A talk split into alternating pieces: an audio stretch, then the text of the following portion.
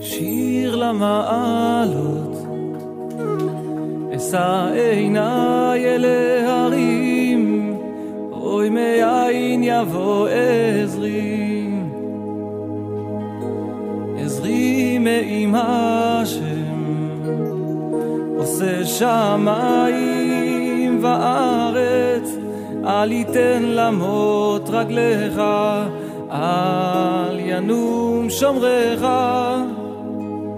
הנה לא ינום ולא יישן שומר ישראל.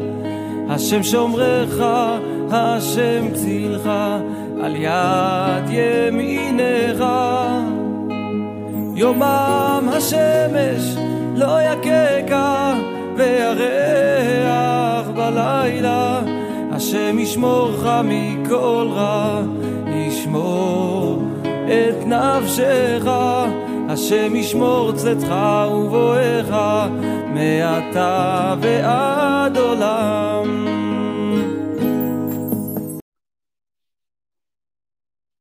Shabbat Shalom, hermanos.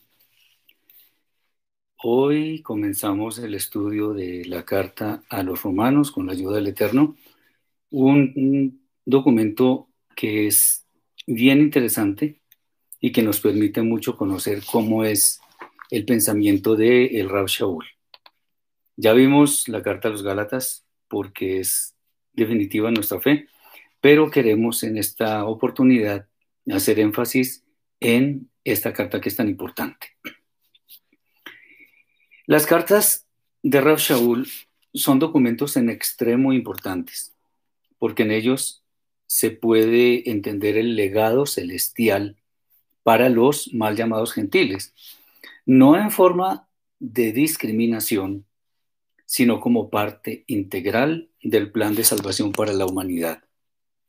Máxime teniendo en cuenta que los talmidim del Santo Maestro Yeshua compartieron a los de la circuncisión, o sea, estamos hablando de Kefa, Yohanan, Jacob y todos ellos, en la región en la cual estaba asentado el pueblo judío, y esto el mensaje respectivo con todo lo que ello implica.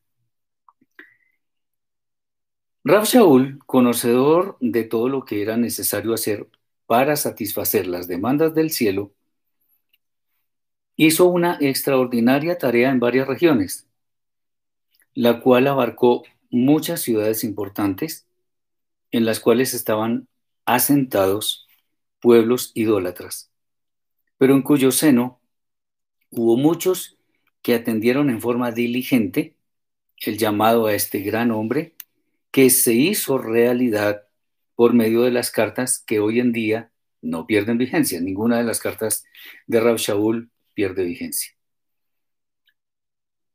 Al adentrarnos en el estudio de esta carta tenemos que tener en cuenta que muchas malas interpretaciones han surgido, entonces vamos a tratar de aclarar, así como lo hicimos con la carta que ya estudiamos, de manera que tengamos una mejor visión del mensaje de Rab Shaul. En el canon conocido por la inmensa mayoría de personas, esta carta ocupa el primer lugar, es la primera en el, en el orden de las cartas de, de Rab Shaul. Eh, sin duda por ser la más extensa, porque no fue la primera que escribió, pero sí la más extensa. De hecho, uno puede mirar en las Biblias tradicionales, en las traducciones tradicionales, que esa, esa carta eh, ocupa el primer lugar. Pero asimismo también es, es de vital importancia, porque en ella podemos ver la profundidad del pensamiento de Shaul, no es la única, en el que podemos comprender por qué han surgido tantas doctrinas y yo las llamo tendenciosas, que lo único que logran es desviar la atención hacia doctrinas de hombres ajenas a la escritura. Cuando entendemos el pensamiento de este especial hombre, comprenderemos que él no solo no se desvió de su fe, sino que la confirmó elevándola a un lugar muy especial, pues con el Mashiach como su maestro, se puede ver que el judío, como el que no lo es, son igualmente amados por el Rey de Reyes, el Santo, bendito sea su nombre, el Eterno. Las traducciones erróneas, de las cuales este extraordinario documento no es ajeno, son puestas aquí en evidencia, de manera que el proceso de restauración del mensaje original pueda ser comprendido en su verdadera magnitud con el fin de que el creyente auténtico tenga motivos para aferrarse aún más a la fe en el Eterno por medio de Yeshua, porque eso es lo que somos los creyentes en Yeshua, creyentes en el Eterno por medio de nuestro Santo Maestro. Para muchos, quienes creen, porque esa es la verdad, que Shaul es un enviado falso a los gentiles, muchos creen eso, esta es una excelente oportunidad de confirmar que su sabiduría y humildad puestas al servicio de quienes necesitan nacer de nuevo, lo que hace es avalar las palabras de nuestro Santo Maestro y darles un sitio de honor que merecen, mostrándonos una inigualable forma de trazar los escritos sagrados que nos ayuda a confirmar todo lo que hemos aprendido sobre las nuevas, las buenas nuevas de salvación prometidas desde antaño. Esto no es nada nuevo. Consideramos que para enriquecer el aprendizaje de este valioso documento es interesante usar para este estudio, así como lo hicimos con la Carta a los Gálatas, la conocida versión de la Reina Valera de 1960, con el fin de contrastarla con el sentido original de los escritos. Esto no se trata de simplemente verificar que una versión es correcta y otra no. Se trata más bien de que como la gran mayoría de creyentes utilizan esta versión, o una buena parte, es bueno confrontar cómo los textos se han modificado de tal manera que no corresponden con las versiones originales o con el mensaje original. Este, entonces, como es tan utilizada, tiene mucho sentido que sus líneas sean comparadas con lo que realmente corresponde con el trasfondo hebreo de las escrituras, que es el que nosotros debemos tomar como base para nuestro crecimiento espiritual. Tengamos en cuenta que todos los escritos de Rab Shaul son para observar hacia ellos un muy gran respeto, un grande respeto, porque no cualquiera escribió esas cartas. Este hombre era un gigante de la fe, y no solo gigante de la fe, del conocimiento de la escritura. Por eso el Eterno lo escogió para ir a enseñar a los gentiles, ya que sus hermanos, los Talmidim de Yeshua, los otros Talmidim de Yeshua, los otros discípulos, estaban enseñando al pueblo judío. Entonces era necesario que hubiera alguien para que fuera a los gentiles. Esto demuestra el gran amor del Eterno por las naciones que no son Israel. Entrando en materia, vamos de una vez con el capítulo 1, son 32 versículos, del 1 al 32. Dice así, siempre tenemos la, la precaución de leer los textos porque después vamos a ir comparando cada cosa como es debido. Lo único que conservamos son los nombres. De resto, la redacción es la misma de la Reina Valera y vamos viendo cómo podemos ir estudiando este gran documento. Shaul, siervo de Yeshua Mashiach, llamado a ser apóstol, apartado para el evangelio de Elohim que él había prometido antes por sus profetas en las santas escrituras, acerca de su hijo, nuestro Adón Yeshua Amashiach, Adón es Señor, que era del linaje de David según la carne, que fue declarado hijo de Elohim con poder según el Espíritu de Santidad por la resurrección de entre los muertos, y por quien recibimos la gracia y el apostolado para la obediencia a la fe en todas las naciones por amor de su nombre, entre las cuales estáis también vosotros, llamados a ser de Yeshua a Mashiach, a todos los que estáis en Roma, amados de Elohim, llamados a ser santos. Gracia y paz a vosotros, de Elohim nuestro Padre y del Adón Yeshua a Mashiach. Primeramente doy gracias a mi Elohim mediante Yeshua a con respecto a todos vosotros, de que vuestra fe se divulga por todo el mundo. Porque testigo me es Elohim, a quien sirvo en mi espíritu en el Evangelio de su Hijo, de que sin cesar hago mención de vosotros siempre en mis oraciones, rogando que de, de alguna manera tenga al fin, por la voluntad de Elohim, un próspero viaje para ir a vosotros. Porque deseo veros para, para comunicaros algún don espiritual a fin de que seáis confirmados. Esto es para ser mutuamente confortados por la fe que nos es común a vosotros y a mí. Pero no quiero, hermanos, que ignoréis que muchas veces me he propuesto ir a vosotros, pero hasta ahora he sido estorbado, para tener también entre vosotros algún fruto como entre los demás gentiles. A griegos y a no griegos, a sabios y a no sabios, soy deudor.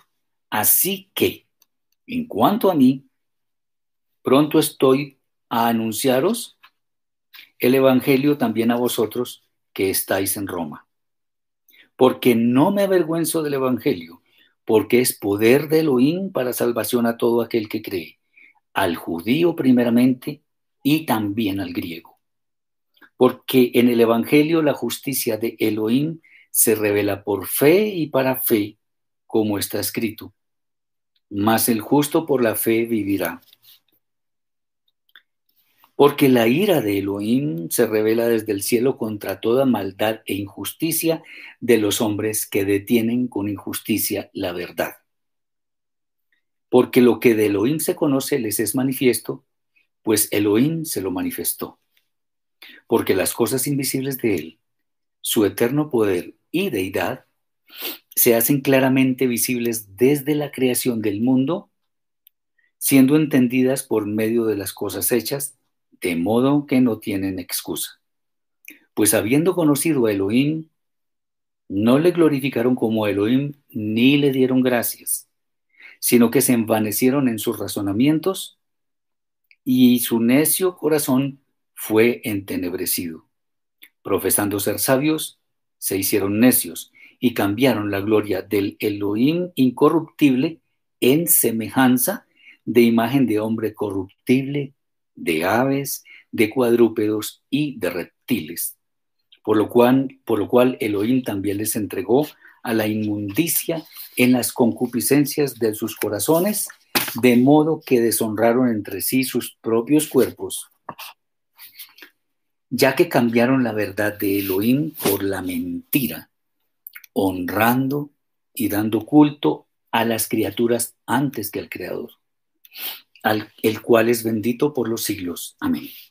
Por esto Elohim los entregó a pasiones vergonzosas, pues aún sus mujeres cambiaron el uso natural por el que es contra naturaleza. De igual modo también los hombres, dejando el uso natural de la mujer, se encendieron en su lascivia unos con otros, cometiendo hechos vergonzosos. Hombres con hombres y recibiendo en sí mismos la retribución debida a su extravío. Y como ellos no aprobaron tener en cuenta a Elohim, Elohim los entregó a una mente reprobada para hacer cosas que no convienen, estando atestados de toda injusticia, fornicación, perversidad, avaricia, maldad, llenos de envidia, homicidios, contiendas, engaños y malignidades murmuradores, detractores, aborrecedores de Elohim, injuriosos, soberbios, altivos, inventores de males, desobedientes a los padres, necios, desleales, sin afecto natural, implacables, sin misericordia, quienes habiendo entendido el juicio de Elohim, que los que practican tales cosas son dignos de muerte, no solo las hacen, sino que también se complacen con los que las practican. Muy bien. Vamos a ver algunas cosas. Eh, dice Juan, Shaul enseñó la Torah en su tiempo y en Shabbat, y no en domingo como los cristianos enseñan hoy en día. Shaul fue transformado así como nosotros hemos sido transformados para el servicio de Elohim. Bueno, eso ya lo veremos posteriormente, cuando venga ese tema. Bueno, vamos a mirar las primeras palabras que dice, o algunas de las primeras palabras que dice Rab Shaul en, eh, en esta carta, algunas de las primeras. Aquí hay un error, no es H García o arroba Gmail, sino H García o cero arroba Gmail. Bueno, sigamos. Dice así, acerca de su hijo, nuestro Adón Yeshua Amashiach, que era del linaje de David según la carne. Muy bien. Estas palabras, ojo con esto porque eh, muchos eh, están enfrascados en doctrinas sacadas de no sé dónde. Estas palabras reafirman en forma contundente que, que Yeshua desciende de David según la carne, lo que una vez más echa por tierra el falso argumento de que el Santo Maestro solo nació de simiente de mujer. Cuando decimos descendiente de David según la carne es porque, como nosotros podemos ver en, el, en la Tanaj, en el mal llamado Antiguo Testamento, la descendencia se toma por el Padre. Eso está clarísimo. Ustedes pueden ver las genealogías que hay en Bereshit, en Génesis capítulo 5, en Primera de Crónicas capítulo 1 al 8 tal vez, en fin, bueno, hay muchas. Siempre es el, el Padre. Ahí se determina de dónde viene cada persona. Entonces, si decimos que, si, si Raf Shaul dice que el Mashiach viene de David según la carne, es porque ciertamente es descendiente de David por la línea de su padre Joseph, no por la línea de su madre Miriam, Joseph. Entonces, es hijo de Joseph en la carne unido con Miriam, su madre. Muy bien. Dice también, por quien recibimos la gracia y el apostolado.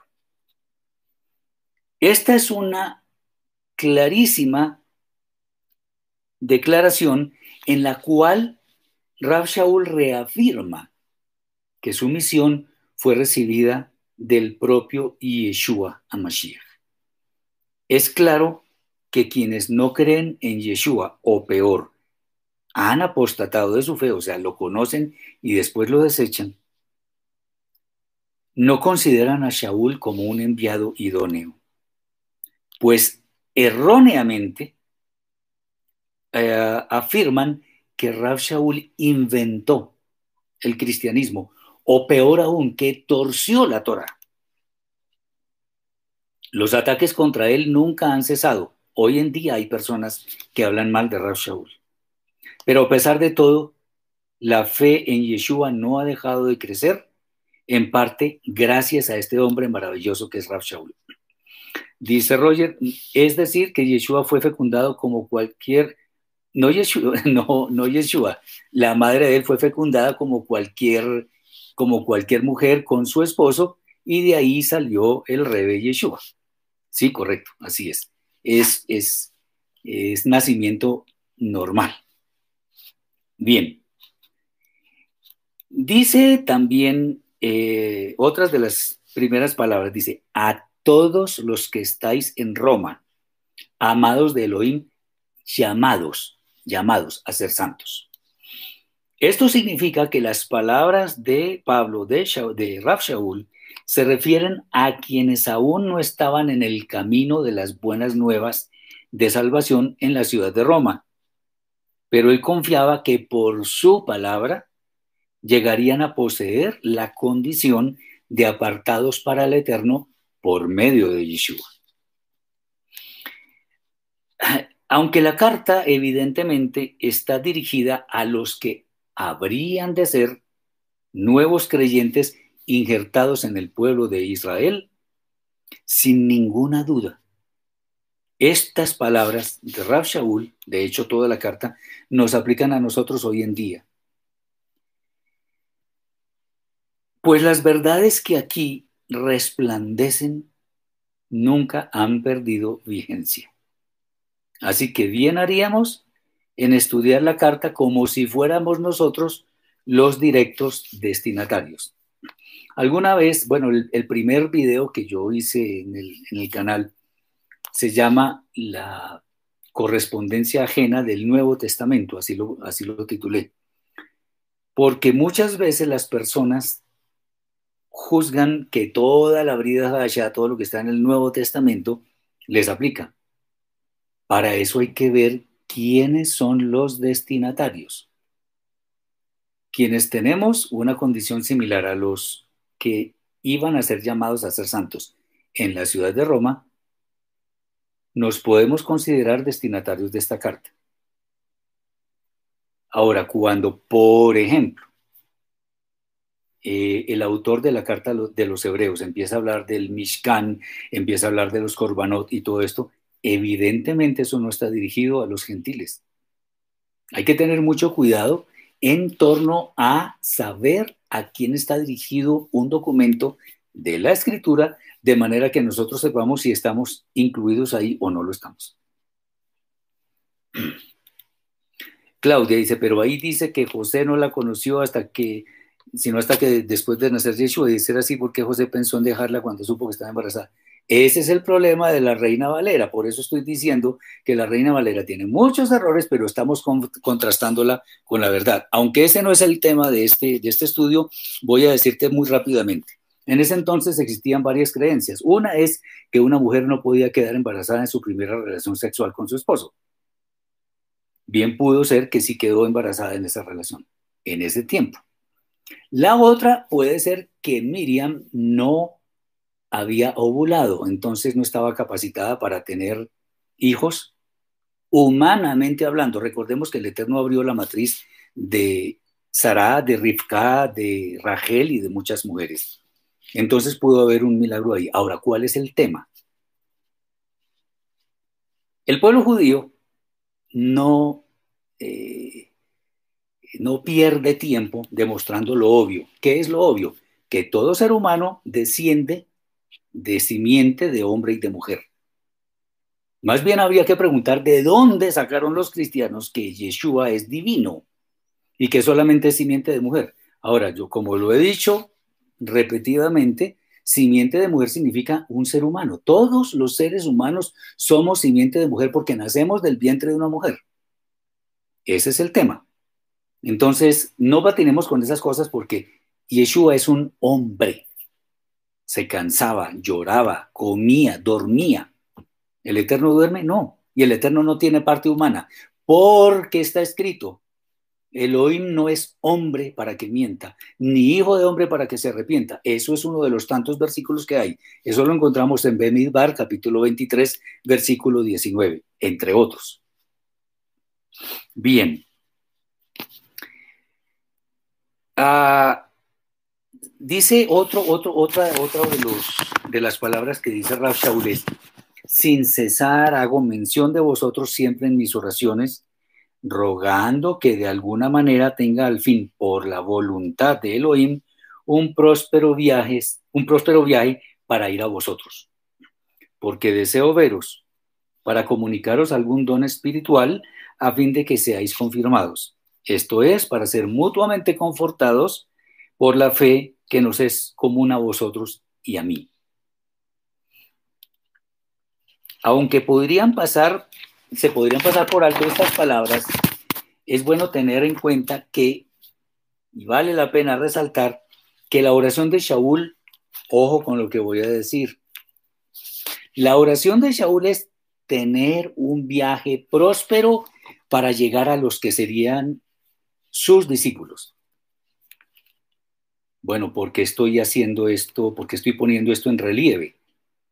Bueno, esto es muy interesante. Porque Raf Shaul no está pidiendo la conversión de ellos. Eh, muy bien lo que dice Jorge. Yeshua fue tentado, el Eterno no puede ser tentado. Muy bien. Bueno. Pablo no está pidiendo, Raf Shaul no está pidiendo por la conversión de ellos. Porque es que hay personas que, basados en el tema de que hay que hacer oraciones por todos los hombres y todo esto, entonces empiezan a orar porque se convierta fulano, sutano, mengano todo el mundo. Por ahí no es la cosa. Pregunta. Abraham, cuando el Eterno iba a destruir Sodoma y Gomorra, ¿por quién oró? ¿Por todos? No, no, no. Oró por quiénes? Por los justos. Dijo, quizá haya hayan 50, quizá en esas ciudades haya 50 justos. Después el Eterno dijo, Después Abraham dijo, no, ¿y qué tal es que sean 45, 40, 30, 20, 10? Y ahí el Eterno dijo, ya, ah, no más. Y se fue. Estaba orando por los justos. Yeshua también hizo algo similar. Miren lo que dice por acá. En la carta, en el Evangelio de Johanán, dice lo siguiente. A ver, dice, el capítulo 17, versículo 9, está hablando de los discípulos. Yo ruego por ellos. No, lo dice Yeshua, no ruego por el mundo, sino por los que me diste, porque tuyos son. Entonces, orar por todo el mundo no es. Hay que orar por el bienestar de quienes están en el camino, por nuestros hermanos en la fe, por nuestra familia, obviamente. Pero es que la conversión al eterno es personal, personal. Entonces, no, que yo voy a orar por mis papás porque ellos no se han convertido. Esa oración, discúlpenme, pero eso no les va a ayudar en gran, en gran manera. Obvio que es buena intención, pero es que como la conversión al Eterno es algo tan personal, no podemos creer que por una oración las personas van a llegar, porque entonces pongámonos a orar todos ahora y no estudiemos más, pongámonos a orar y ya se convierte todo el mundo. Así no es. No está mal orar por el bienestar de ciertas personas, pero ya orar por la, por la, por la conversión, pues no. Más bien que el Eterno les dé luz, aunque de todas maneras en este capítulo dice que no tienen excusa, como vamos a ver, pero al menos, bueno, sí, Señor, por, muéstrales el camino, porque decir que los convierta, no, Señor, eso es personal. Muy bien. Eh, muchas veces la bondad y la misericordia se confunde con el hecho de que hay que orar por todos para que se salven, como lo he dicho. Obviamente este es el deseo del Eterno, como está escrito por allá en una de las cartas de Kefa, de Pedro, eh, que Él es paciente para con todos, no queriendo que ninguno perezca, sino que todos procedan al arrepentimiento. Él quiere eso, pero eso no significa que eso es lo que va a suceder. Ok. Ah, entonces, una conversión, pues no se logra por la oración de una persona. No estoy diciendo que no hay que orar, pero no por eso, porque eso es personal, insisto, personal. Eso se logra, la conversión se logra por una convicción que personalmente cada uno tenga para tomar la decisión de seguir este camino. Y que comienza con escuchar las buenas nuevas de salvación, como lo dice esta misma carta. Así que la fe es por el oír y el oír por la palabra del Eterno. Entonces, sin escuchar, ¿cómo se podría tener fe? De ninguna manera. Muy bien. Dice Manuel, el mejor es enseñarle Torah para que entiendan y puedan hacerse justos. Enseñar Torah sirve, pero no es suficiente porque yo puedo enseñarlo mejor, yo lo he dicho muchas veces. Yo puedo hablar con mucha sabiduría, por ejemplo. No estoy refiriéndome a mí, sino en general. Puedo hablar con mucha sabiduría, pero nada garantiza que las personas que me escuchan van a ser sabios. Puedo tener un muy buen ejemplo de vida. Nada, absolutamente nada garantiza que los demás lo van a seguir. ¿Por qué? Porque eso es una decisión personal. Entonces alguno preguntará, bueno, ¿y los hijos? Que el mejor maestro es el ejemplo, sí, pero es que los padres tenemos autoridad. Y les indicamos con mucho amor y misericordia, pero con disciplina, cuál es el mejor camino para ellos. Eso es diferente al que yo salga a las calles a predicar, porque eso no se debe hacer además, y a predicar cosas que no son ciertas. Entonces, todo tiene su momento, todo tiene su escenario para que se pueda hacer. Bien, esta carta me emociona mucho porque tiene muchas enseñanzas. Dice Rab Shaul, porque no me avergüenzo del Evangelio. Lo dice Shaul que era enemigo acérrimo de quienes siendo judíos practicantes se convertían a la fe de Yeshua. Él era enemigo, hasta los mandaba a matar. No, que, no creamos que él mandaba a matar cristianos, no. Mandaba a matar judíos que se convertían a Yeshua. A los gentiles él ni le importaba. Ahora, en lugar de esto, predica con vehemencia lo que antes podría ser considerado vergonzoso y digno de expulsión de las comunidades judías. Esto nos muestra la sinceridad de sus palabras. Miguelina dice, entonces tengo muchos años de oración por mi familia. Usted dice que puedo, que pierdo, debe ser mi tiempo, qué decepción. No, Miguelina, no es para decepcionarse, estamos aprendiendo, estamos en un camino, el Eterno nos está mostrando cosas y cada uno toma para sí lo que mejor le sirve. La buena intención de quienes han orado en ignorancia porque se convierta la familia y nunca pasa nada, pues es la muestra de que estas oraciones no sirven. Hay que orar por la salud física de las personas, hay que orar por la protección de las personas, porque le vaya bien a una persona en un, ah, pero porque se conviertan, busquen en toda la escritura donde hay una oración por eso. Acuérdense, por ejemplo, el ejemplo del profeta Jonás, Oná. El Eterno le dijo, vaya y diga que en 40 días Nínive será destruida. Él no le dijo, conviértanse. Aunque le pudo haber dicho eso, pero era, si le hubiera dicho eso, sería una exhortación. Pero no por eso se iban a convertir. En 40 días Nínive será destruida y todos agacharon la cabeza, se vistieron de silicio. ¿Por qué? Porque todos tomaron la decisión personal de creer. Uy, Manuel dice una cosa excelente. no todos escucharon a Yeshua, solo los que el Padre les enviaba. O sea, no escuchaban a Yeshua muchos, ahora me van a escuchar a mí, pues. ¿Me entienden qué quiero decir? Si a Yeshua muchos con evidencias, ustedes no se acuerdan del que, de cuando, cuando, cuando Yeshua sanó a un ciego de nacimiento. Ojo, lo sanó. Y, y unos judíos hipócritas, porque no son todos, no todos los fariseos eran hipócritas, porque algunos se convirtieron a la fe de Yeshua, pero algunos le decían, no, pero usted, ¿qué fue lo que le hizo a ese hombre? Lo único que les puedo decir a ustedes es que ese hombre me echó algo en los ojos y yo quedé sano. ¿Cómo así que ese señor que no sé qué? Ah, ah, pues sí. Él me sanó, es lo único que sé. Tremendo testimonio. Y después cuando este hombre quería irse con Yeshua porque dijo, no, pues este sí, lo expulsaron de la sinagoga. ¿Por qué? Pues porque Yeshua, entre otras cosas, les estaba quitando, entre comillas, fieles que lo siguieran. Pero es que realmente Yeshua predicaba la verdad, la verdad. Espero que estemos entendiendo, mis hermanos, porque esto es importante para nuestra fe.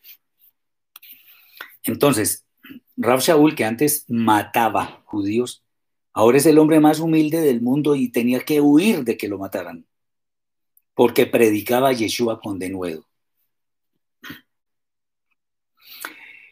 Norberto, o sea que Yeshua perdió su tiempo cuando predicaba por todo Israel. No. Lo que pasa es que no todo el mundo se convirtió ahí mismo. Recuerda el día de Shavuot, cuando Kefa estaba dando su discurso y muchos de los que estaban ahí participaron de la muerte de Yeshua y todo eso. ¿Y qué pasó? Cuando Kefa con semejante poder Estaba diciendo, ustedes, ustedes mataron al autor de la vida. Y esta gente se dio cuenta, uy, sí, cometimos un error. ¿Qué hacemos, varones hermanos? Entonces ellos les dijeron qué tenían que hacer. Ese es el tema. Muy bien, Jackie. Sembró las semillas. Muy bien, excelente. El asunto es, él pone la semilla y otro recoge. Eso no tiene problema. Con tal de que, de que las personas se conviertan, no importa. Yo puedo dar este mensaje y seguramente muchos o algunos, no sé, no creerán. Los bendigo igualmente. Pero si al menos una persona, oiganme bien, una persona que no creía, cree, ya valió la pena. Si mi vida sirve para salvar al menos una vida de la condenación eterna, mi vida valió la pena. Tengamos esto en cuenta. Javier, muchos son los llamados y pocos los escogidos. Bendito el Eterno, así es. Es que entendamos, hermanos, que esto no, que una predicación, una enseñanza, no es que automáticamente produzca salvación. Olvidémonos de eso. Aquí no hay nada automático, nada. Eso es de decisión personal. Es fácil tomarla, bueno, no sé si sea fácil para muchos, pero es personal. Yo no puedo obligar a nadie a que se convierta, a nadie. Puedo darles evidencias. Cada uno las toma o las deja. De hecho, ha sido así. Muchos han tomado las buenas nuevas de salvación y han llegado a ser más soldados en, los, en el ejército de Yeshua. Y otros la han desechado allá ellos. Muy bien. Aquí viene uno de los temas interesantes de este primer capítulo, porque son muchísimos los que hay en esta carta a los romanos y si el Eterno quiere que nos demoremos no sé cuántas sesiones, bendito Él, porque es importante que entendamos esta carta con todas las de la ley. De, una de las, de las palabras más grandes que yo he visto es, porque en el Evangelio la justicia de Elohim se revela por fe y para fe, como está escrito mas el justo por la fe vivirá. Así dice. Eh, bueno, Jorge también dice, no perdió su tiempo, cumplió la voluntad del Padre y creyeron quienes por misericordia suya fueron salvos. De acuerdo, mi hermano. Eh, dice así, eh, bueno, ya, ya, ya leí la, frase ahora. Esta sentencia, en especial las últimas palabras, es mucho más profunda de lo que en realidad parece. Pues, en realidad esto merece un, análisis para entenderlo. Esto es, como decimos en, en informática, un copy-paste, un copie y pegue. ¿Copie de dónde? De Habacuc, capítulo 2, versículo 4, que en hebreo está escrito así ufla lo yesra visadik beemunato yeye. O sea, el, lo, que, lo que dice Habacuc, que aquí que el, que el alma que no es justa se ensoberbece, más el justo por su fe vivirá. Pero en realidad ahí no dice el justo por su fe vivirá, ahí es donde empiezan las cosas. Porque ahí dice es el justo por su fidelidad vivirá.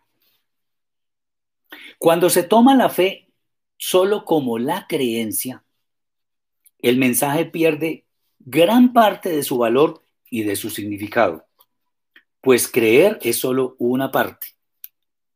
Esto se convirtió en estandarte para alguien como un señor que conocemos muchos, Martín Lutero, quien por medio de este mensaje entendió que la salvación es solamente por la fe. Evidentemente, él se rebeló contra muchas herejías existentes en el catolicismo. Él era un monje romano. Pero se quedó muy corto, ojo con esto, se quedó muy corto en el entendimiento de este pasaje que de alguna manera le abrió los ojos.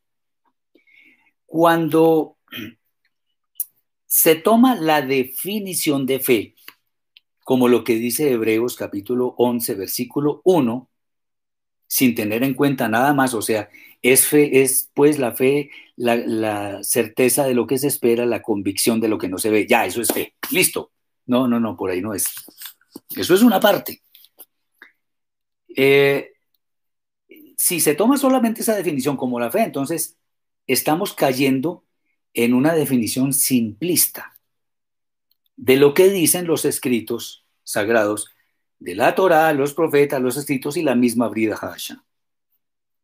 Por ello es bueno poner en relieve, bien, bien resaltado, el hecho de que la fe que salva no es solo la fe que cree.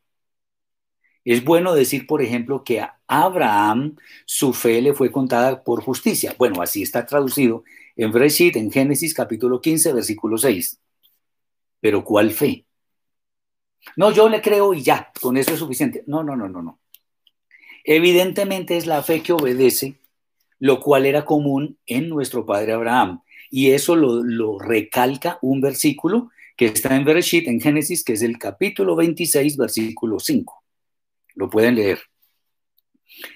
Como si esto fuera poco, la, carta a los Efesios, la carta a los Efesios, capítulo 2, versículo 10, también confirma que la fe que obedece, o sea, la que se refleja en obras, no para ser salvos, sino porque ya somos salvos, es la que verdaderamente salva.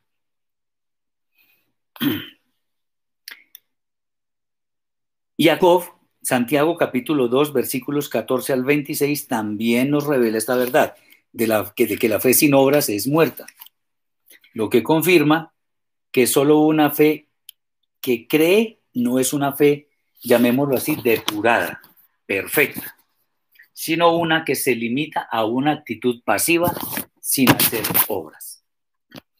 Por todo esto es que se puede afirmar que si no tenemos en cuenta el trasfondo hebreo de las escrituras, simplemente vamos a poseer una visión muy limitada del mensaje original que el Eterno nos obsequió por medio de Moshe y sus siervos los profetas, entre ellos el mayor de todos, Yeshua nuestro Mashiach. Shaul sigue con un tema muy sensible, que se refiere a la ira de Elohim. Y en este momento es bueno otra vez recalcar que el Eterno no tiene sentimientos como nosotros porque Él es inmutable. Además de que Él todo lo sabe de antemano.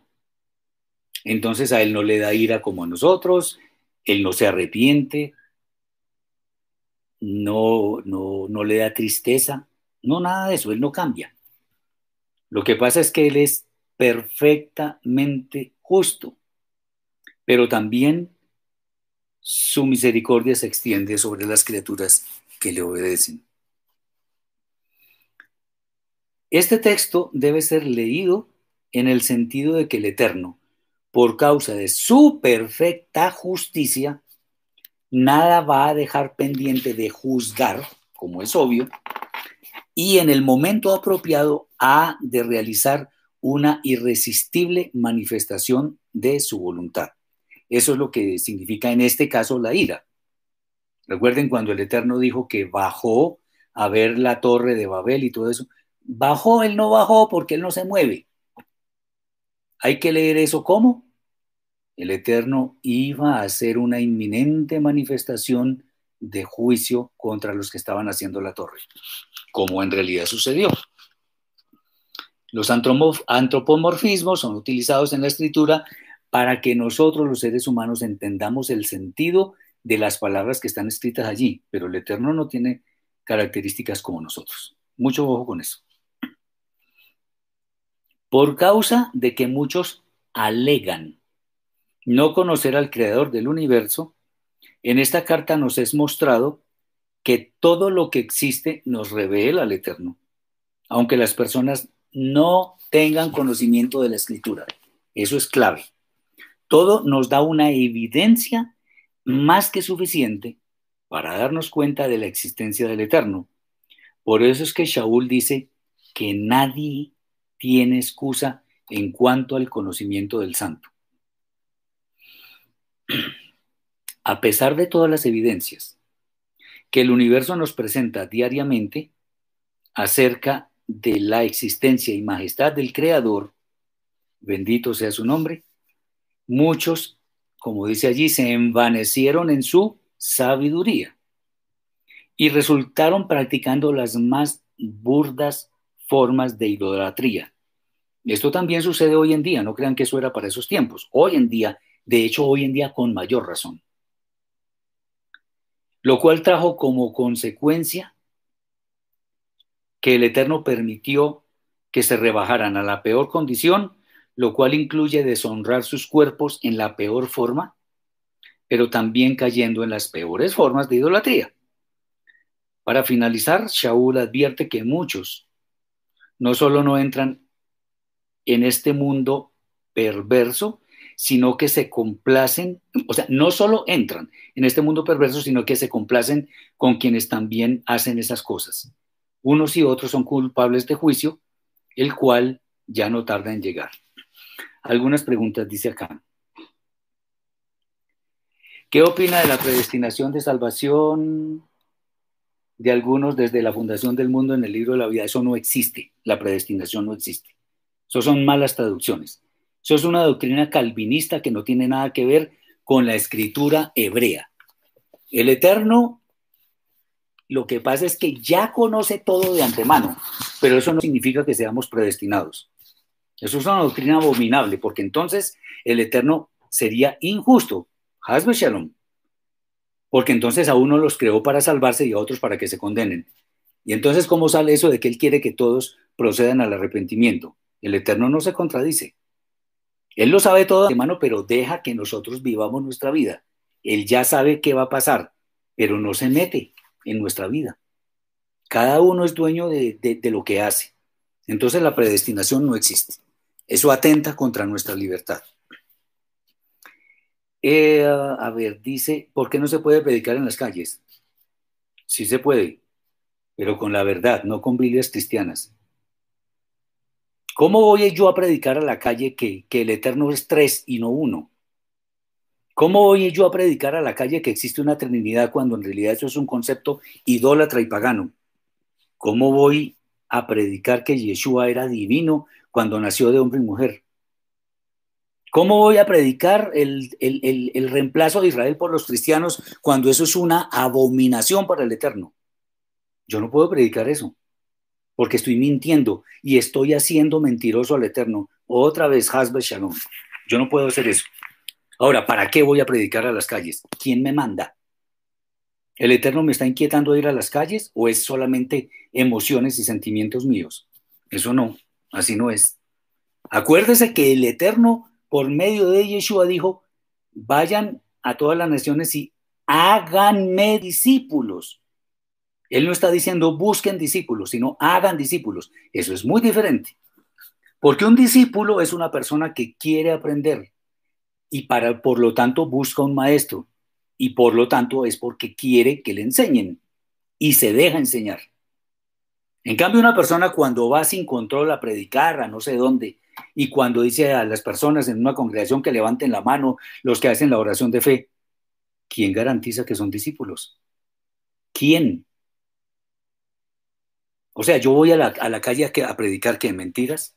Primero tengo que conocer la verdad y la verdad no está en una Biblia cristiana. Lo estoy diciendo con respeto, pero con absoluta convicción, porque ahí no está la verdad. Ahí han manipulado y pervertido el mensaje original de las escrituras. Por eso estamos estudiando esto y todo lo demás. Ahora, hago la aclaración por si de pronto alguien cree que alguien cree algo diferente. Yo no me creo el más sabio de los sabios, ni más faltaba, sino que modestamente pongo mi conocimiento que el Eterno me ha regalado después de muchos años de estudio, lo pongo al servicio de mis hermanos, porque eso es lo que tengo que hacer. Entonces, pero, pero nada de eso. O sea, predicar eh, en forma descontrolada, eso no es lo que el Eterno quiere. Debemos hacer discípulos, no buscar discípulos. Nosotros nos encargamos de enseñar la verdad. El Eterno se encarga de hacer que los discípulos lleguen. Muy bien. Dice Roger, eh, la fe no es solo creer que el Eterno me ayuda, sino también poner de mi parte todo lo que el Eterno me pone para cambiar. Si yo le pido paciencia, Él no me dará paciencia, me dará la oportunidad de hacerlo. Muy bien, todo es una decisión personal. Ok. Vamos ahora con el capítulo 2. Podríamos quedarnos hablando de esto mucho tiempo, pero pues la idea es también conocer otras cosas de esta carta maravillosa. Capítulo 2, versículos 1 al 29. Por lo cual eres inexcusable, oh hombre, quien quiera que seas tú que juzgas. Pues en lo que juzgas a otro, te condenas a ti mismo, porque tú que juzgas haces lo mismo. Mas sabemos que el juicio de Elohim contra los que practican tales cosas es según verdad. ¿Y qué piensas? Eh, eh, y piensas esto, oh hombre, tú que juzgas a los que tal hacen y haces lo mismo, que tú escaparás del juicio de Elohim? ¿O menosprecias las riquezas de su benignidad, paciencia y longanimidad, ignorando que su benignidad te guía al arrepentimiento? Pero por tu dureza y por tu corazón no arrepentido, atesoras para ti mismo ira para el día de la ira y de la revelación del justo juicio de Elohim, el cual pagará a cada uno conforme a sus obras. Vida eterna a los que, perseverando en bien hacer, buscan gloria y honra e inmortalidad, pero ira y enojo a los que son contenciosos y no obedecen a la verdad, sino que obedecen a la injusticia.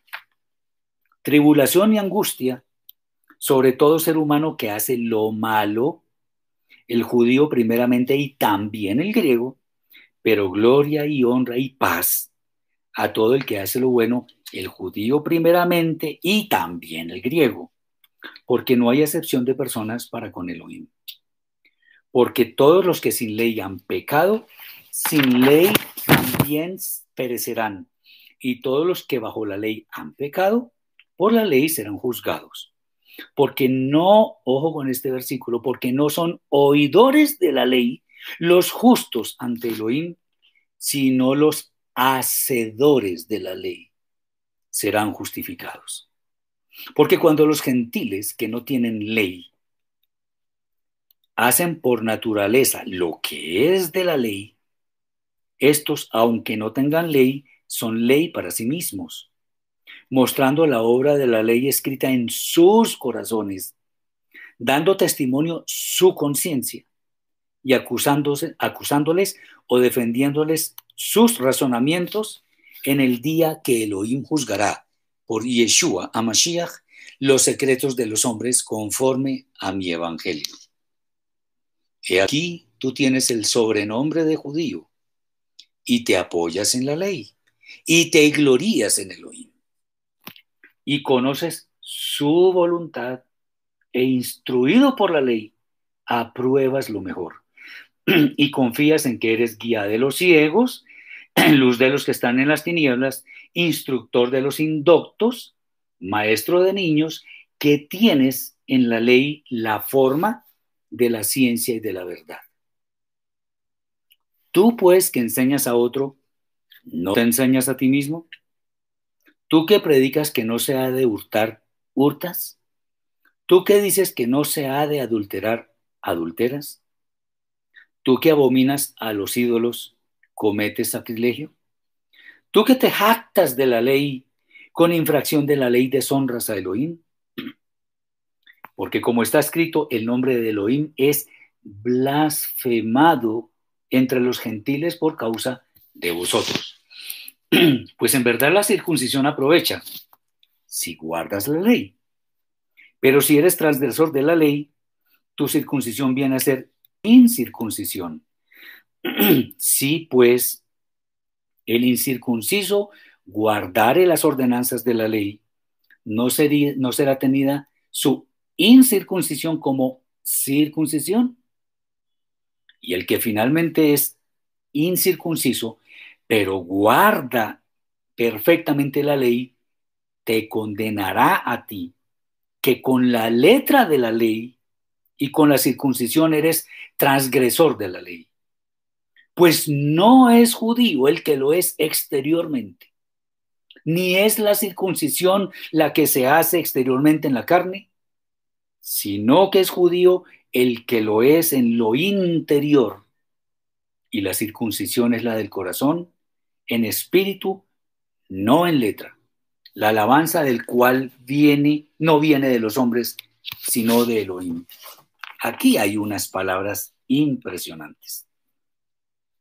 Los primeros textos de este capítulo muestran continuidad con los del capítulo anterior, ya que las advertencias de Shaul se encaminan a confrontar a quienes juzgan a otros, independientemente de las conductas que ellos mismos pudieran practicar. Acordémonos, tan culpable es el que hace como el que ve hacer y no dice nada.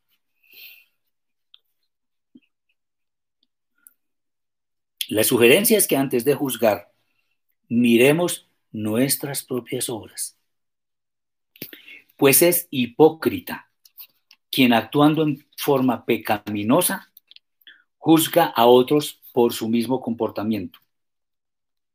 Esto se convierte en dureza del corazón, lo que trae consigo justicia por parte del Eterno, no nos quede la menor duda.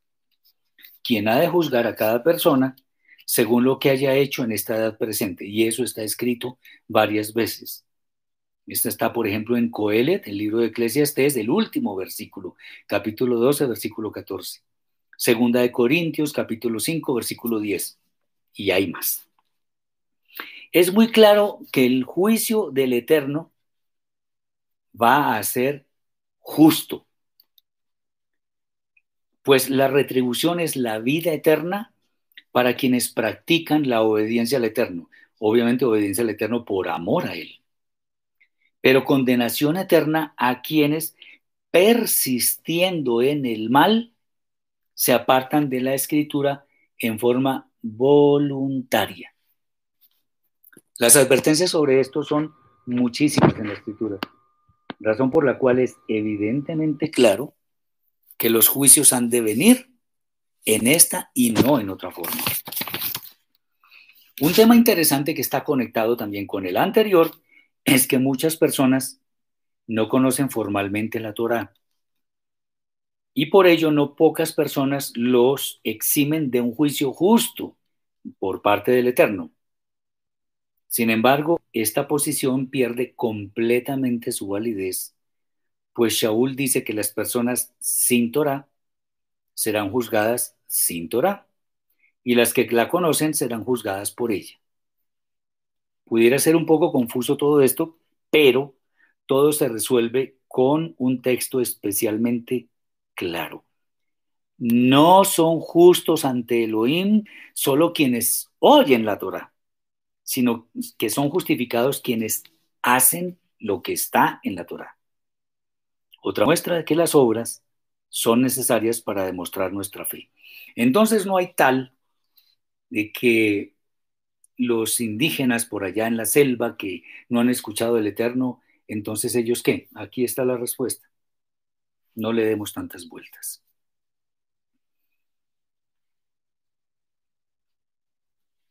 Un gran número de personas no tienen luz, la luz de la Torah en forma de conocimiento, pero sí en una forma de conciencia depurada que entiende claramente qué es hacer el bien.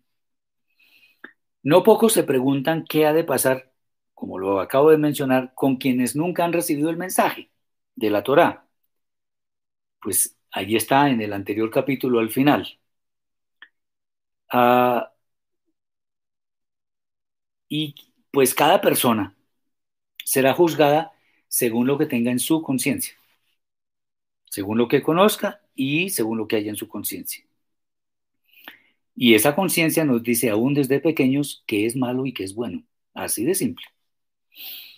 Por esto nadie tiene excusa para no ser parte de los juicios que han de venir. El Eterno es justo por sobre toda justicia, como siempre lo digo. Ninguna justicia es mejor ni mayor que la del Eterno.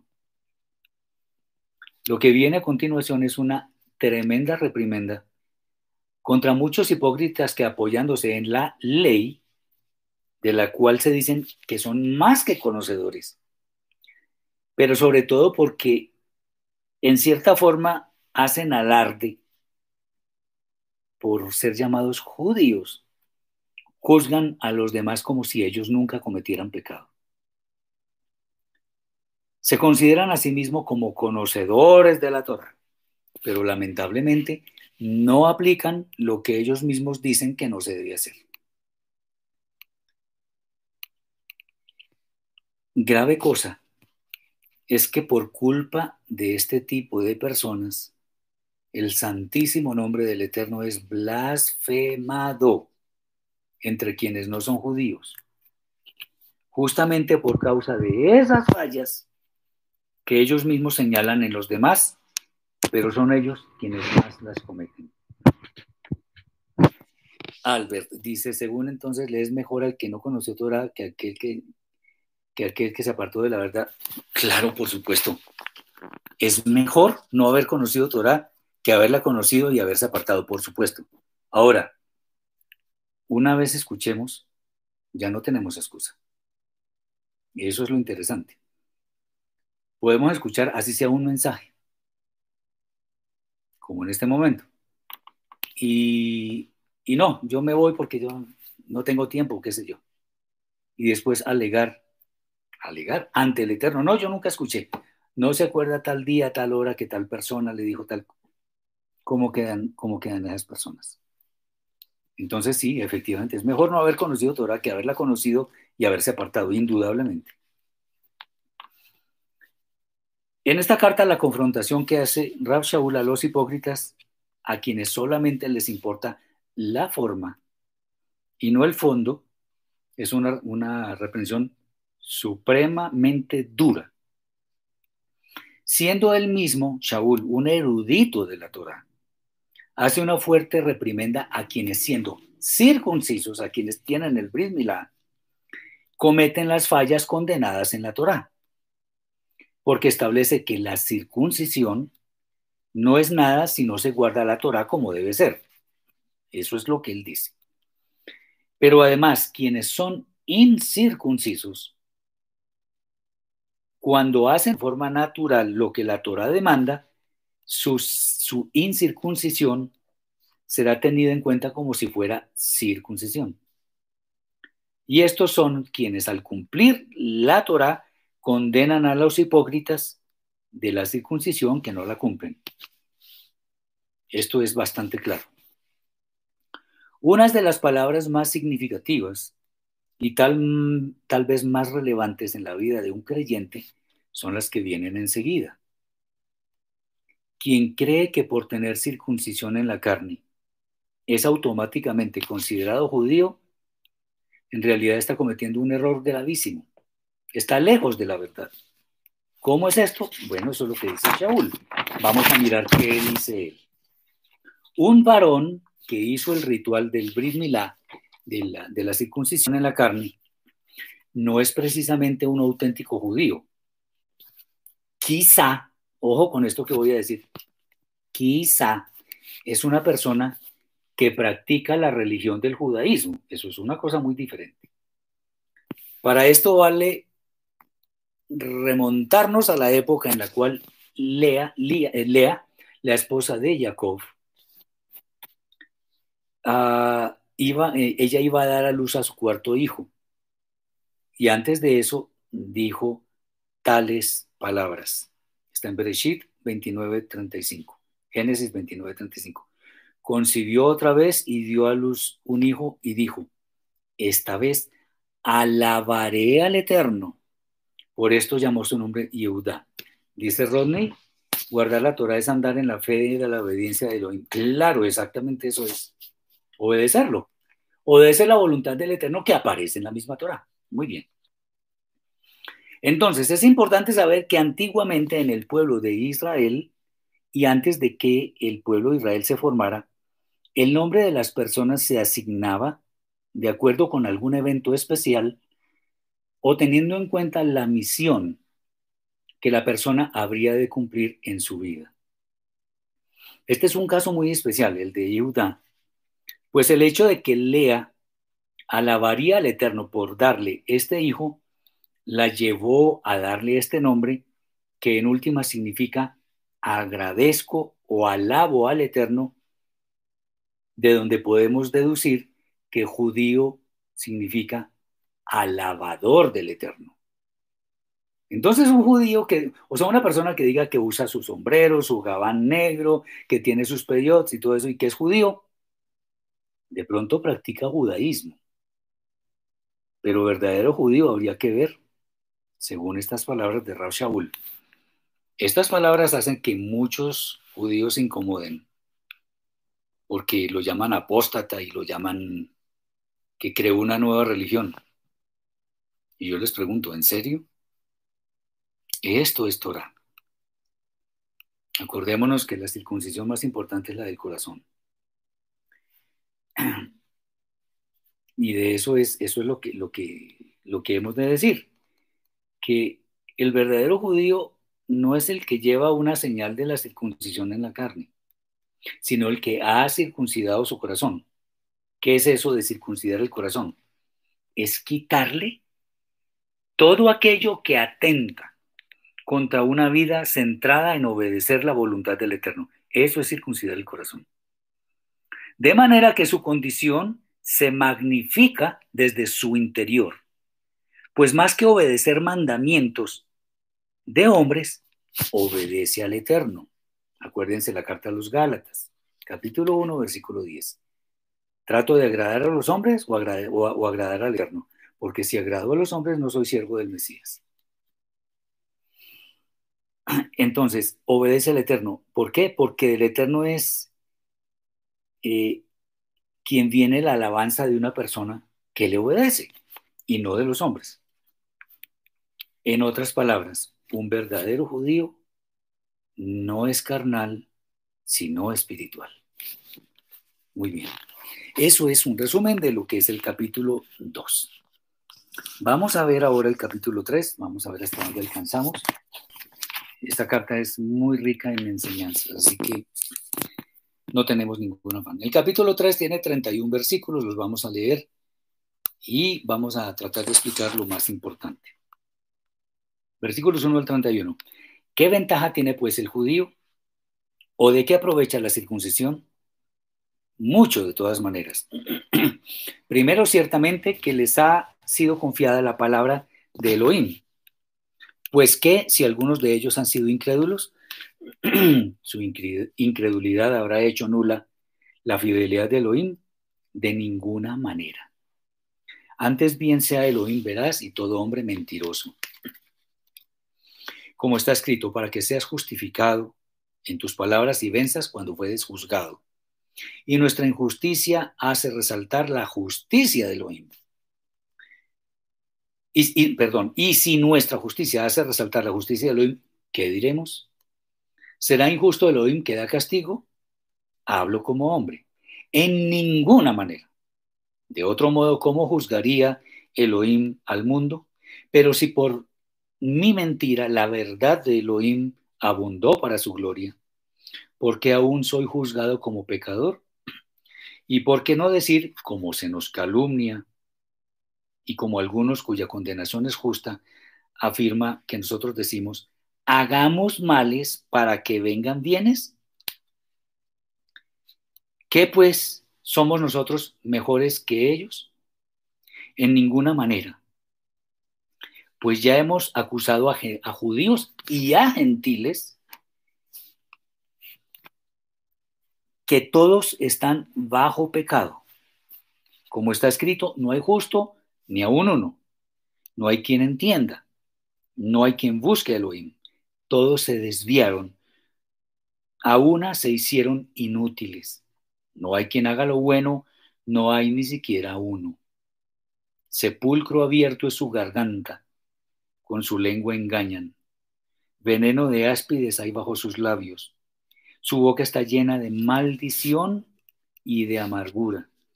Sus pies se apresuran para derramar sangre quebranto y desventura hay en sus caminos, y no conocieron camino de paz. No hay temor de Elohim delante de sus ojos. Pero sabemos que todo, todo lo que la ley dice, lo dice a los que están bajo la ley, para que toda boca se cierre y todo el mundo quede bajo el juicio de Elohim, ya que por las obras de la ley ningún ser humano será justificado delante de él, porque por medio de la ley es el conocimiento del pecado. Pero ahora, aparte de la ley, se ha, manifestado la justicia, de, la, de Elohim, testificada por la ley y por los profetas. La justicia de Elohim por medio de la fe en Yeshua, Amashiach, para todos los que creen en él. Porque no hay diferencia por cuanto todos pecaron y están destituidos de la gloria de Elohim, siendo justificados gratuitamente por su gracia mediante la redención que es en Mashiach y Yeshua, a quien Elohim puso como propiciación por medio de la fe en su sangre para manifestar su justicia a causa de haber pasado por alto en su paciencia los pecados pasados, con la mira de manifestar en este tiempo su justicia, los pecados pasados, eh, perdón, a fin de que Él sea justo y el que justifica al que es de la fe de Yeshua. ¿Dónde pues está la jactancia? Queda excluida. ¿Por cuál ley? ¿Por la, ¿Por la de las obras? No, sino por la ley de la fe. Concluimos, pues, que el hombre es justificado por fe sin las obras de la ley. ¿Es Elohim solamente Elohim de los judíos? ¿No es Elohim también de los gentiles? Ciertamente también de los gentiles, porque Elohim es uno y él justificará por la fe a los de la circuncisión y por medio de la fe a los de la incircuncisión.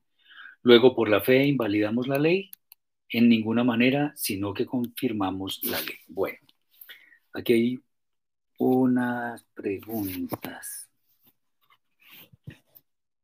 Una pregunta. Dice, ¿de qué gloria fueron expulsados? Lo, lo, que pasa es que aquí se habla de gloria, por eso estamos utilizando la Reina Valera, que no es correcta, pero lo que se está diciendo es que quien obedece a los hombres es sacado de la gloria que podría tener si fuera por causa de la obediencia al Eterno, porque obedecer a los hombres no es nada. Ya vamos a ver.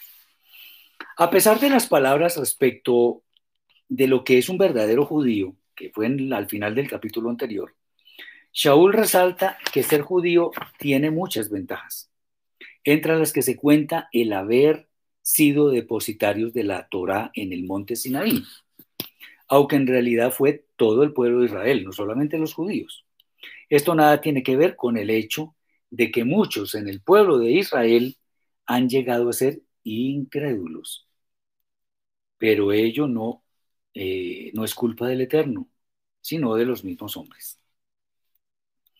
La breve disertación que él hace sobre la culpabilidad del hombre nos muestra que independientemente de que la Torah haya sido dada al pueblo de Israel, quienes deciden ir por camino de desobediencia son los hombres. El hombre escoge. Esto se basa en el hecho de que el Eterno siempre es justo y de ninguna manera su justicia es cuestionable pues todos, sin excepción, todos sus designios son perfectos. Siempre que veamos aparentes contradicciones en la escritura, aparentes, pues son solamente eso, aparentes, debemos escudriñar diligentemente hasta que encontremos la solución a nuestras inquietudes. Porque de ninguna manera la escritura ni siquiera da a entender que el Eterno se equivoca, Hasbe Shalom porque el Eterno siempre es justo. Eh, lo que en realidad hace la, la escritura es reafirmar que Él es sabio, justo, bueno, misericordioso. Y obviamente esa justicia, esa misericordia no puede ser cuestionada.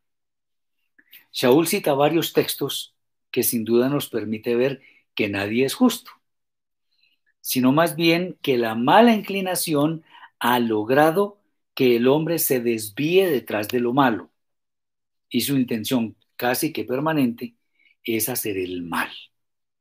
pues ha perdido algo tan valioso, tan importante como es el temor del Eterno. Una vez más, como se menciona en la carta a los Gálatas, se hace presente el término obras de la ley, que significa lo mismo que en esa carta. ¿Que corresponde a qué? A las obras que resultan de creer o de seguir una interpretación errónea de la Torah. Ninguna persona puede ser justificado, justificada ante el Eterno, teniendo en cuenta que Él juzga por lo mismo que Él ha establecido y no por doctrinas pervertidas de hombres. Seguidamente Shaul dice que por medio de la ley es el conocimiento del pecado. Las traducciones más conocidas hacen una mezcla de términos que sin duda llevan a la confusión, pues en este caso la ley es la Torah, que es la que nos hace conocer nuestra condición de pecadores. Una aparentemente nueva revelación es que ahora la justicia de Elohim surge con el advenimiento del Mesías, pues es él por medio de quien el Eterno realizará el juicio. De manera que esto nos debe llevar a estar muy atentos. No solo a las palabras de la Torah y los profetas, sino en gran manera las que pronuncia el Santo Maestro Yeshua cuando venga por segunda vez y juzgue. Como lo dicen otros escritos, otros textos de la escritura, todo ser humano es pecador, razón por la cual está destituido de la gloria de Elohim. ¿Por qué? Muy sencillo, porque el Eterno no tolera el pecado en su presencia. A pesar de esta condición, la buena noticia es que podemos acceder gratuitamente a la gracia que nos da la redención que opera la obra expiatoria de Yeshua, nuestro Mashiach, por supuesto a todo aquel que cree. Esto es a quien sigue las pisadas del Santo Maestro, actuando con ello, eh, actuando como como él hizo mientras estuvo en la tierra.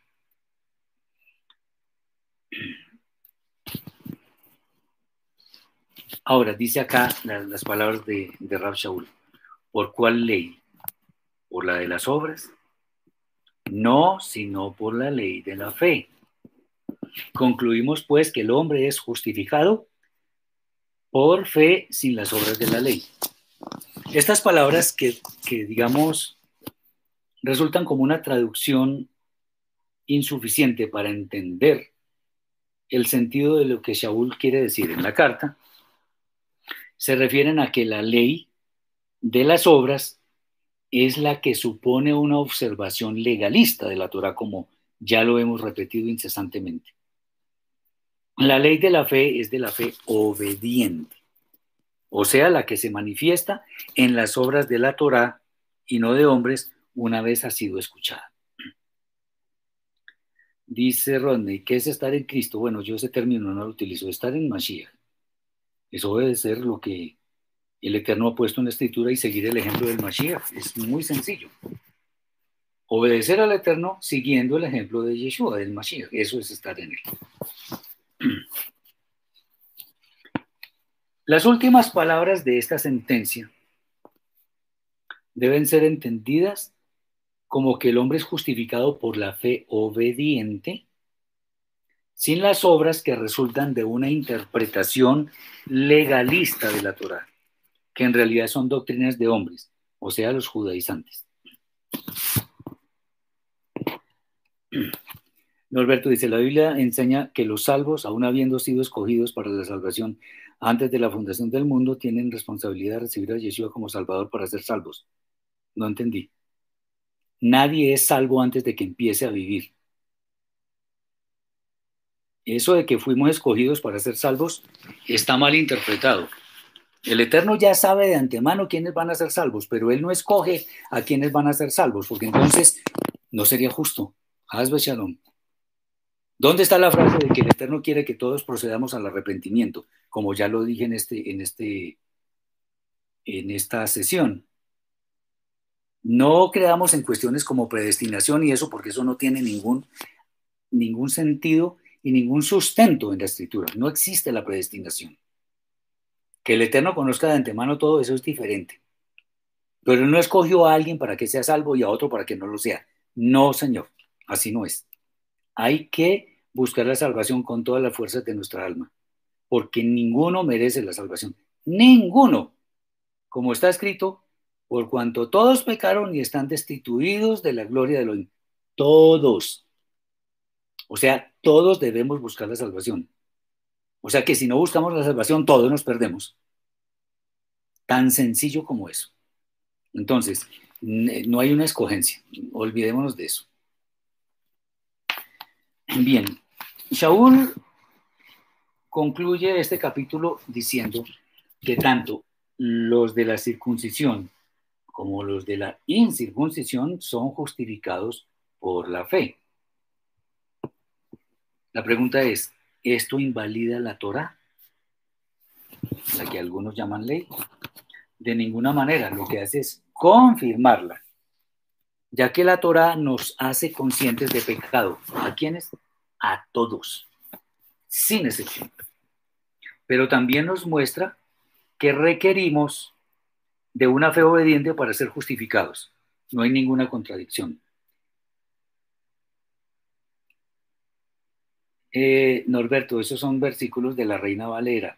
No estamos estudiando Reina Valera. Tenga cuidado con eso. O sea, no, no. Y no interprete a su acomodo. Le sugiero, y se lo digo con respeto. No interprete a su acomodo, porque esto no es de interpretación particular. Que leamos un versículo que está escrito en tal manera debemos ver qué significa eso, no simplemente citarlo y ya, así no se interpreta la escritura. Otra vez lo digo con respeto.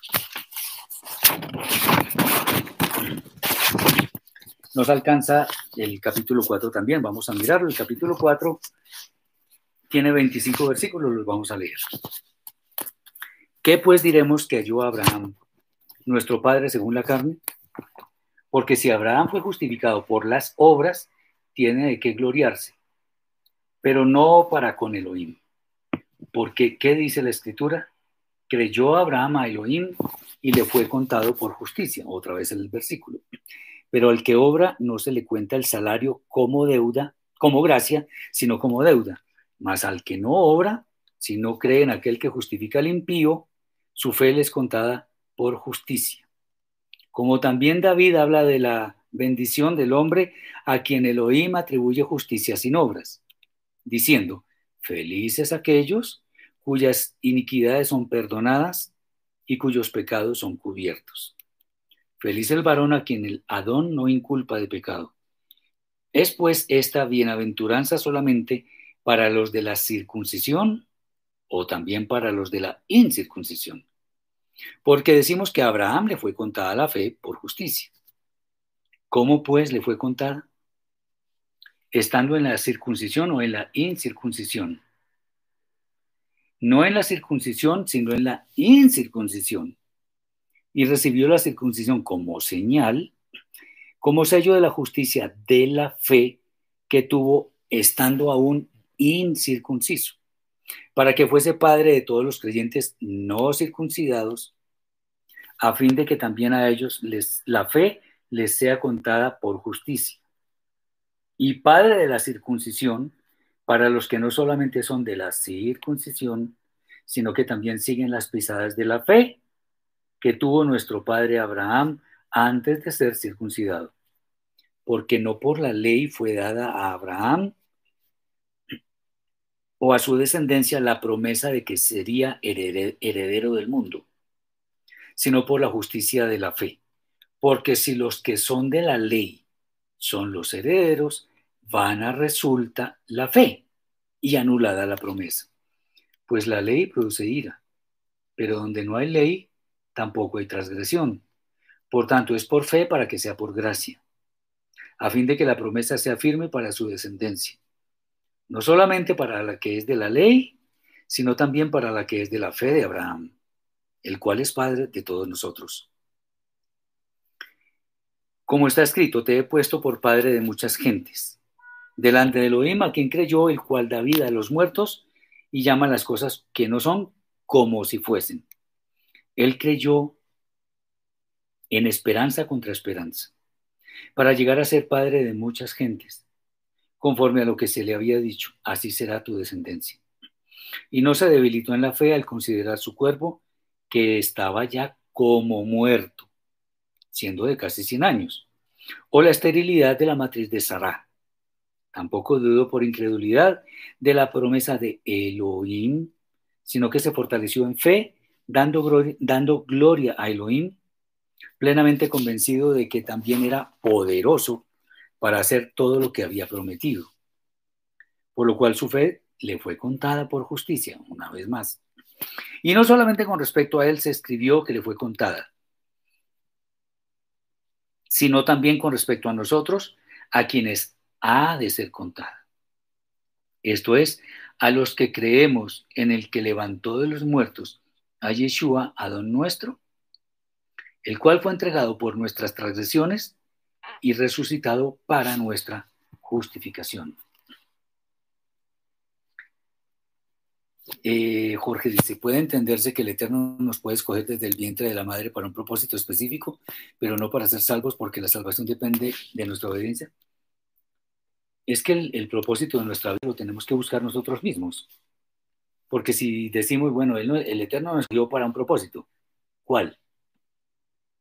En primera instancia yo podría decir, pues la obediencia a la Torah.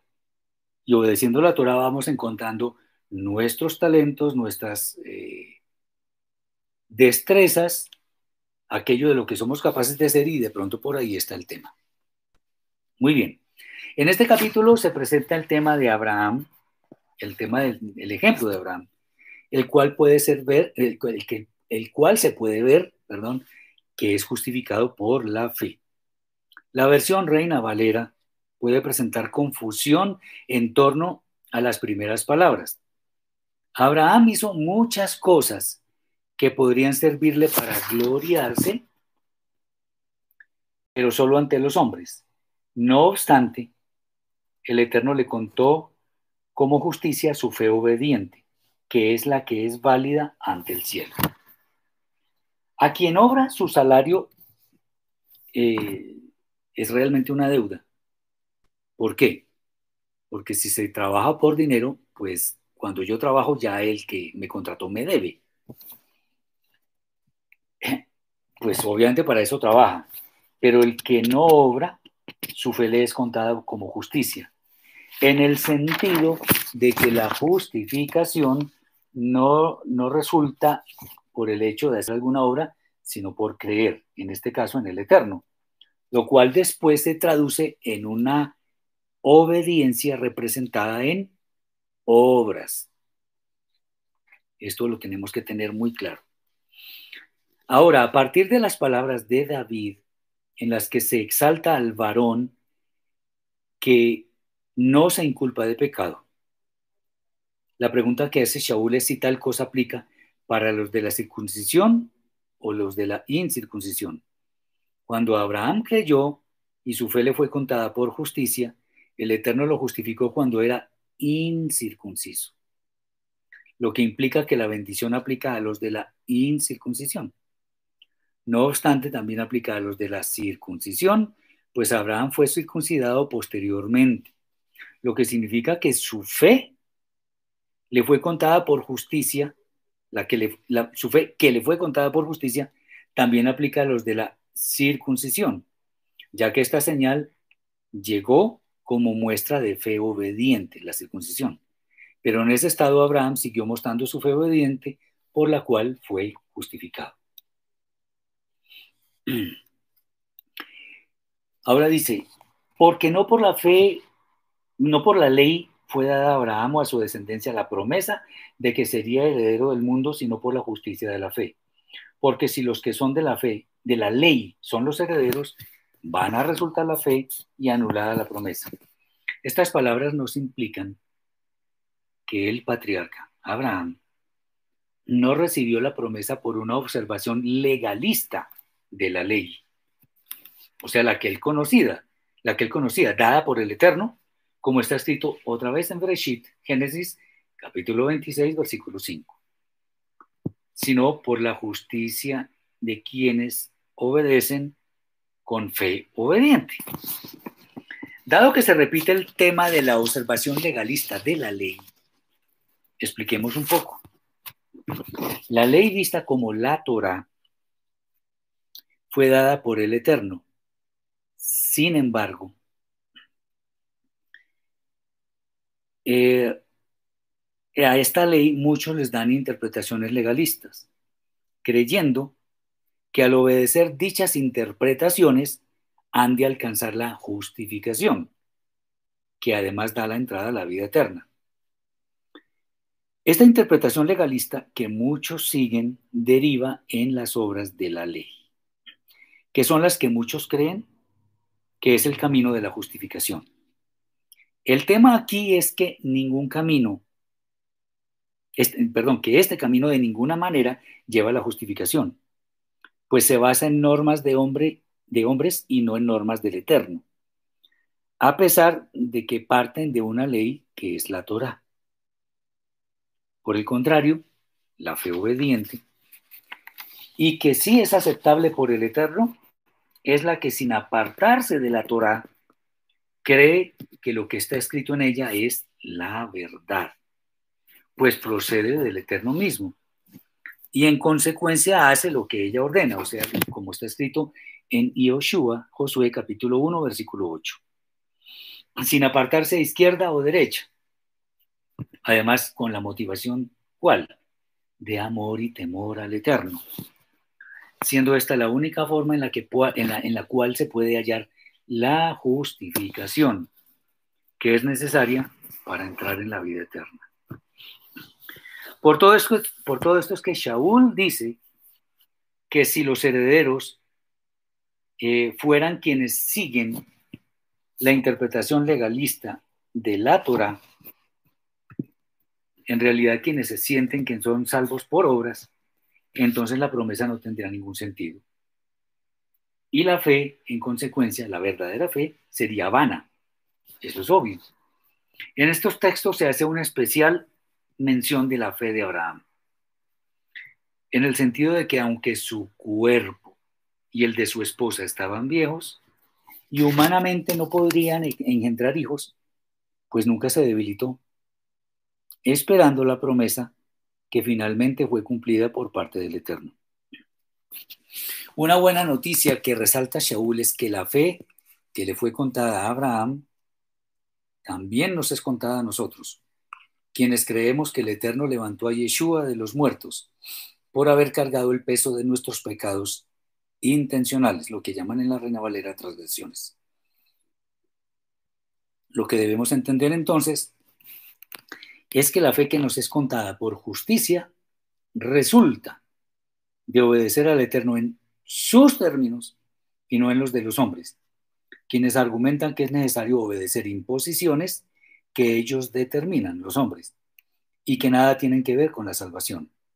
Debemos mirar el fondo y no la forma, si es que debemos escoger una de las dos opciones.